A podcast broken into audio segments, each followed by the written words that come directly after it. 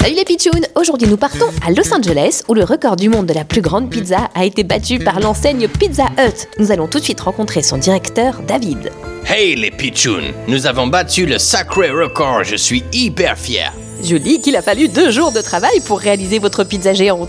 Plus de 6000 kilos de pâtes, 2245 kilos de sauce tomate, près de 4000 kilos de fromage, tout ça utilisé et environ 630 496, oui, 630 496 tranches de pepperoni. Oh oui, ça fait des grosses quantités Au total, on a découpé 68 000 parts. Ça promet une sacrée indigestion Toutes les parts, elles ont été distribuées à des banques alimentaires locales. Les banques alimentaires, c'est pour les personnes qui mangent dans la rue, pour des gens qui n'ont pas les moyens d'acheter des pizzas. Aucune n'a été gaspillée. Ça c'est une très bonne initiative Bravo David On est fiers de vous chez les pitchouns et à demain pour une nouvelle info insolite, bizarre, drôle But, but 100 true.